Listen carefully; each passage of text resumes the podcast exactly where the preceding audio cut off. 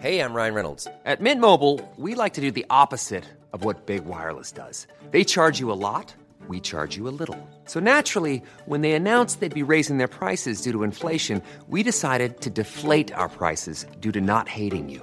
That's right. We're cutting the price of Mint Unlimited from $30 a month to just $15 a month. Give it a try at mintmobile.com slash switch. $45 upfront for three months plus taxes and fees. Promo rate for new customers for limited time. Unlimited more than 40 gigabytes per month. Slows. Full terms at mintmobile.com.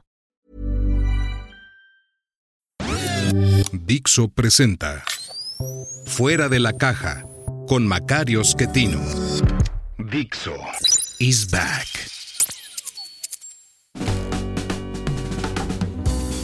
Bienvenidos.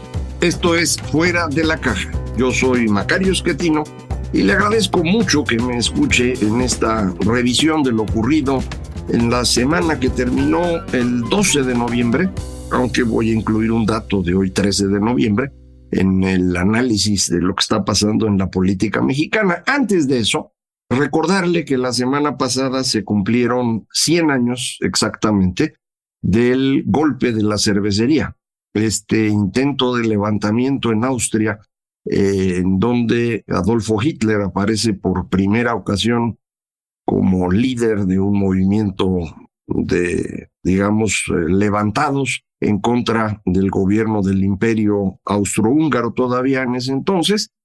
Este golpe fracasó rotundamente, pero ocurrió cinco años después de que se firmó el armisticio de la Primera Guerra Mundial, exactamente cinco años, eh, prácticamente el mismo día el 9 de noviembre de 1923, el golpe entre la noche del 9 al 10, y el armisticio se firmó el 11 de noviembre de 1918. Sin embargo, hay otro aniversario que se recuerda también la semana pasada, y es que exactamente 15 años después del golpe de la cervecería, la noche del 9 al 10 de noviembre de 1938 es la noche de los cristales rotos, este ataque violento, artero, en contra de miles de establecimientos judíos en eh, toda Alemania, que prácticamente inicia el proceso mediante el cual se va a intentar lo que Adolfo Hitler llamó la solución final, la destrucción de todos los judíos. Seis millones murieron en los campos de concentración del partido nazi, igual que una cantidad no menor, cientos de miles de gitanos y otras personas a las que el régimen nazi consideraba indeseables.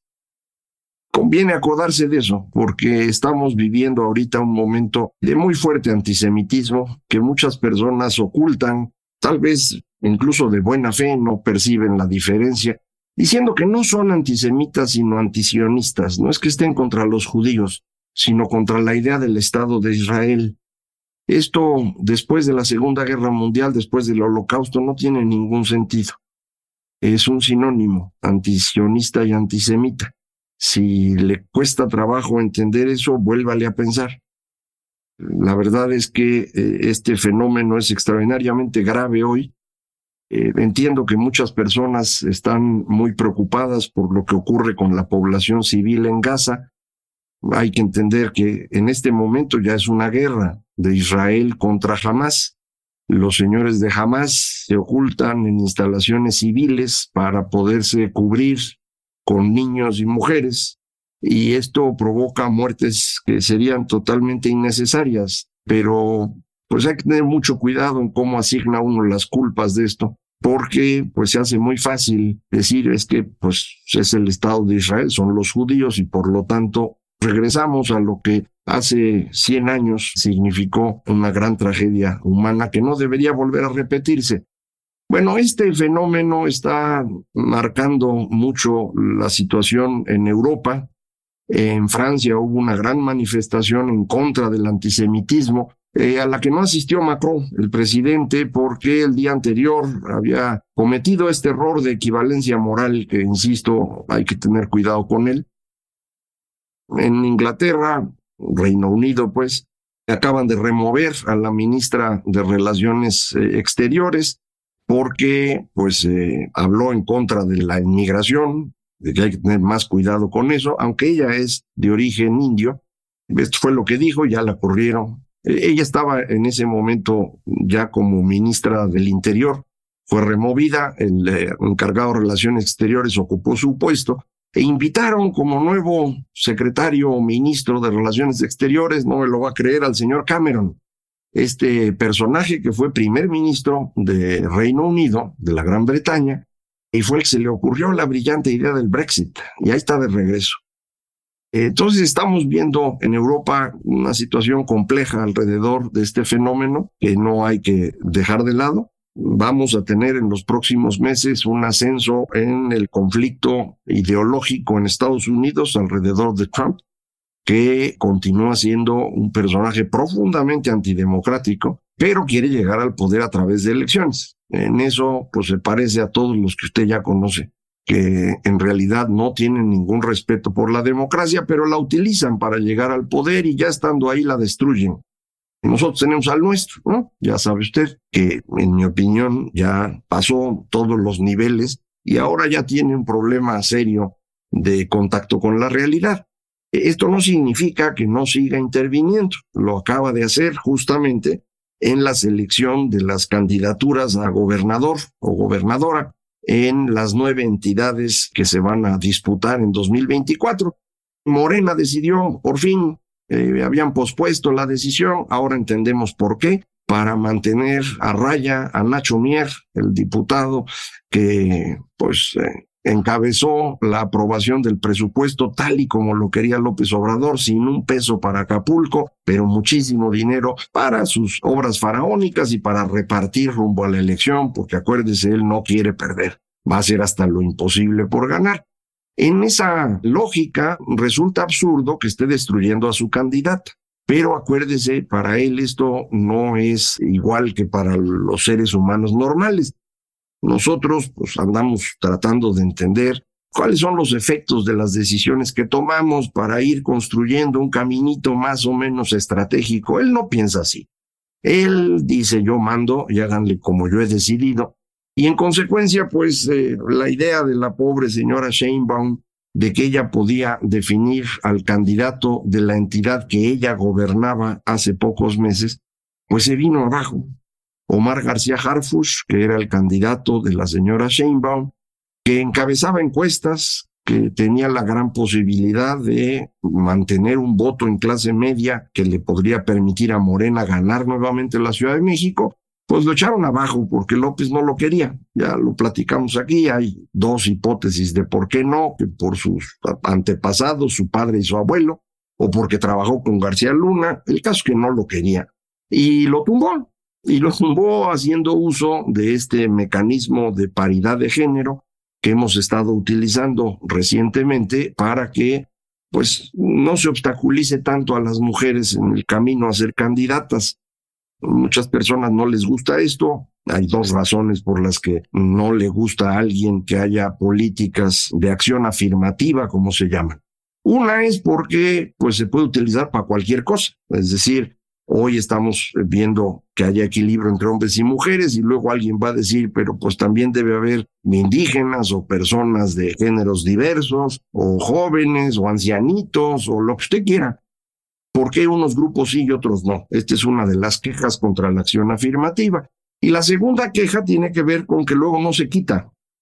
A mí me parece una buena idea el ir utilizando estos mecanismos para romper inercias. Si tradicionalmente se bloquea a las mujeres, pues hay que romper esa inercia. Y una vez que se logra, pues hay que regresar a que gane el que la gente quiera.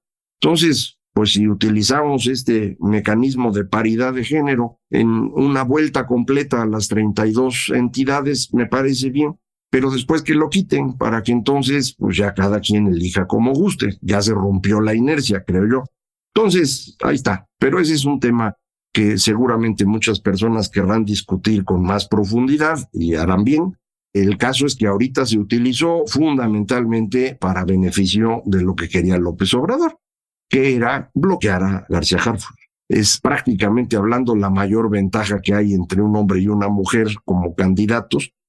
Hay una variación más amplia en Yucatán, pero fuera de esa, la Ciudad de México es donde había una mayor diferencia. Y la Ciudad de México está uno hablando pues, de siete millones de votos Yucatán es mucho más chiquito. Pero a eso no le importó al observador, dijo, pues asignamos mujeres de manera que este güey quede fuera. Y no solo él queda fuera, quedan también eh, fuera dos mujeres que Claudia estaba promoviendo en Chiapas y en Puebla. Y los candidatos pues, van a ser los que dice el observador, porque así es él. Yo creo que esto debilita mucho a Claudia Sheinbaum. Creo que a partir de hoy nadie va a querer hablar con ella. Me refiero a los liderazgos económicos, políticos, sociales, para todo el mundo está claro que el que manda es López, no ella. Entonces, pues hay que hablar con López. Para usted debe quedar claro, pues que Claudia no va a gobernar nada. Muchos me dicen que no, que en cuanto se siente en la silla, ella va a ser la que toma decisiones. Pues no es sencillo, ¿no? En México ya tuvimos presidentes que impusieron a sus sucesores y los controlaron. El último caso, usted recuerda, fue Plutarco Elías Calles, cuando asesinan a Obregón, ya siendo presidente electo, se hace necesario tener un interino para poder llamar nuevamente elecciones y pues opta por Emilio Portes Gil porque es el equilibrio entre obregonistas y callistas y pues ahí lo deja. No se mete con él mucho, pero empieza a construir el Partido Nacional Revolucionario, el cual se reúne en 1929 para definir quién va a ser el candidato primero para crear el partido y día siguiente definir el candidato, bloquea el, acceso a los obregonistas de manera que él puede imponer a Pascual Ortiz Rubio, al cual mangonea. El pobre de don Pascual, pues se da cuenta que lo están mangoneando, intenta imponerse y pues no lo logra. Y entonces renuncia y entra en su lugar Abelardo Rodríguez, quien no se va a poner a discutir con Plutarco, lo que hace es hincharse de lana y que Plutarco decida lo que quiera. Es hasta que opta Plutarco Elías Calles por Lázaro Cárdenas cuando alguien logra tener la fuerza suficiente para deshacerse de él. Pero es que era otro general, uno de los pocos que quedaban, que logra negociar con otros generales para tener fuerza suficiente, que manda mayores y capitanes a hablar con los gobernadores y exigirles lealtad con la pistola en la frente, cosa que los gobernadores pues les ayudó a entender dónde tenían que tener su lealtad y con esto eventualmente se deshace de Plutarco. Pero de entonces en adelante ningún presidente pudo, digamos, controlar al sucesor. Lo intentó Miguel Alemán, quiso reelegirse, quiso poner a su secretario de la presidencia y el mismo Cárdenas actúa para impedir, inventa una candidatura por fuera y con eso pues Miguel Alemán tiene que rendirse lo vuelve a intentar Luis Echeverría, recuerda usted, y pone a López Portillo porque a él no lo dejan reelegirse. Pero pues eh, ya el PRI es una estructura sólida, fuerte, disciplinada. Y entonces el presidente en funciones, José López Portillo, tiene herramientas para deshacerse de Echeverría. Vuelve a ocurrir con Salinas, que intenta reelegirse, no lo logra, pone a Colosio, se lo matan. Y pues Cedillo, que no era un político muy destacado, en el momento que llega al poder, pues tiene toda la herramienta del PRI. El asunto es que el PRI ya no existe. Morena, su reemplazo, pues eh, mm, está copiando las partes más negativas del viejo PRI, la imposición, la corrupción, la compra de votos, pero no la disciplina. Entonces, no veo cómo la señora Sheinbaum, en caso de ganar, va a poder deshacerse de López. No veo cómo. López Obrador enfermo de poder como está, pues va a seguir mangoneando. El día que le quite usted el poder va a durar tres días y se nos va a morir, eh, porque no puede estar sin eso. Entonces no veo cómo lo lograría ella. Así que creo que lo que se hizo este fin de semana, esta decisión de López Obrador de humillar a su candidata, juega en su contra. La señora Claudia Sheinbaum tiene varias ventajas rumbo a 2024, muchísimo dinero, 23 gobernadores, pero tiene al obsobrador. Y yo no sé si ese es un activo o un pasivo. En su forma de actuar es claramente para mí un pasivo, la está destruyendo. Y vamos a ver si de veras la popularidad o aprobación que tiene le da como para ganar con eso en la elección. Entonces no está tan fácil. Ahora, como él sabe que no la tiene fácil, necesitaba un tercer candidato.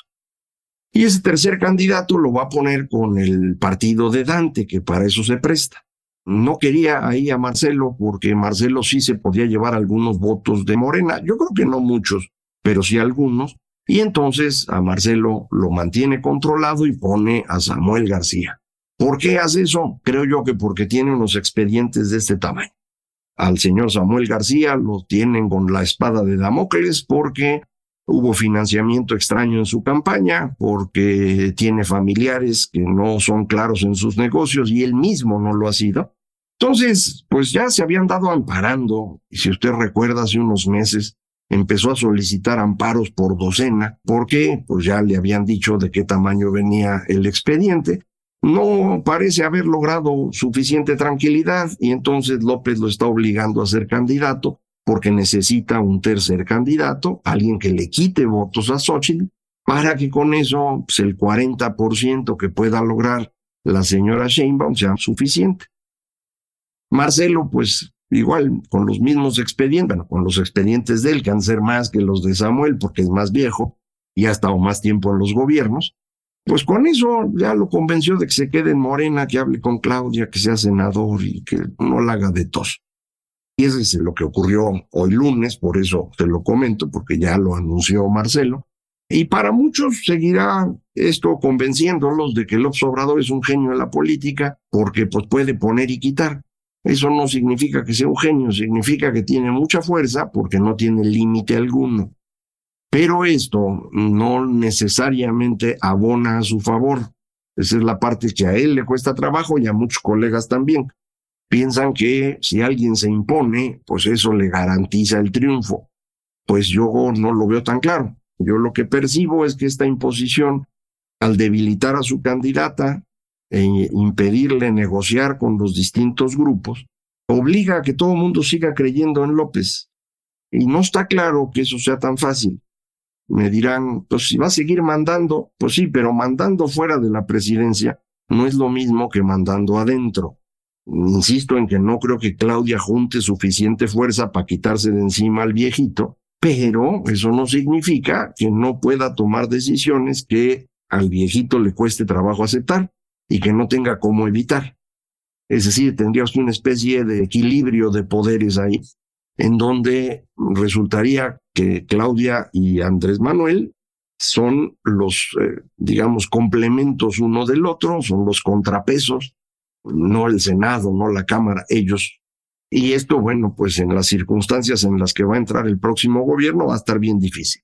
Sigo pensando que Xochitl Galvez tiene grandes posibilidades de ganar. Ya hay muchos colegas que vuelven a insistir que no despega la campaña y todo lo demás. Sí es una cosa muy extraña. Tres partidos que no se quieren mucho, que no han sabido administrar adecuadamente su coalición. El PRI ahora está tratando de obligar a que haya una especie de elección en el Distrito Federal cuando habían acordado el año pasado que el Distrito Federal, la Ciudad de México, le correspondía al PAN. Entonces, ahora van a querer hacerla aquí complicada, que por la democracia, ya sabe usted cuántas cosas inventan los políticos. Espero que esto lo sepan administrar bien, porque tienen gran posibilidad de ganar la Ciudad de México. La señora Clara Brugada, militante de izquierda de toda la vida, debe tener cierta popularidad en las alcaldías del oriente de la ciudad, que son las que la izquierda ha controlado más tiempo, pero incluso en donde ella estuvo gobernando, que es Iztapalapa, pues las cosas no le salieron tan bien, había empezado bien, luego se descompuso. Entonces tampoco tiene muchas posibilidades ella y sí se le puede ganar. Eh, echar a perder ese triunfo con un pleito interno porque el PRI se pone de necio, a mí se me hace una muy mala idea. Pero pues, eh, los políticos ya saben cómo son. Vamos a ver cómo se van acomodando, pero en principio le insistiría, Creo que López Obrador, en estos actos donde quiere demostrar su fuerza y su poder, está pecando de soberbia y está haciéndonos realidad esta famosa frase que no es griega, pero todo el mundo la vende como griega. A quien los dioses quieren perder, primero lo vuelven loco. Vamos a seguir platicando aquí. Muchísimas gracias. Esto fue Fuera de la Caja.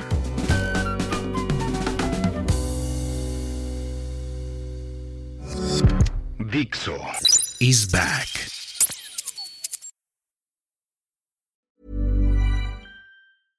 En Sherwin Williams somos tu compa, tu pana, tu socio, pero sobre todo somos tu aliado, con más de 6.000 representantes para atenderte en tu idioma y beneficios para contratistas que encontrarás en aliadopro.com. En Sherwin Williams somos el aliado del PRO.